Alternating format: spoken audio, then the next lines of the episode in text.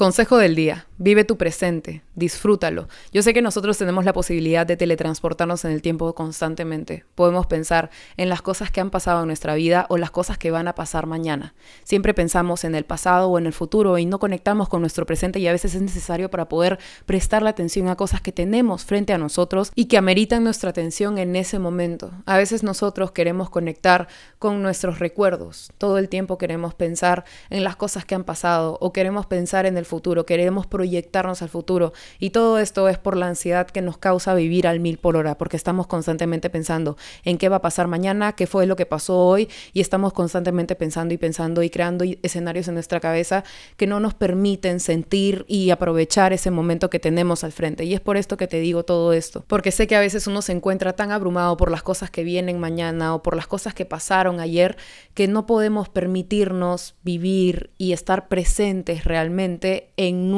presente. Ojo que no está mal conectar con nuestras vivencias, porque también es una manera de conectar con nosotros mismos y que mejor que hacer eso cuando es necesario. Pero hay momentos en donde simplemente nosotros estamos abrumados porque no nos permitimos vivir y aprovechar y disfrutar el presente. Y a eso es lo que me refiero. Es por esto que te digo hoy, aprovecha tu momento si es que lo tienes frente a ti. Aprovecha cada una de las cosas que tienes en el presente en lugar de estar pensando en qué viene mañana, en qué pasó hoy. A veces nosotros mismos somos nuestra propia piedra en el zapato. Así que desahuévate y vive y disfruta tu presente si tienes la posibilidad de hacerlo.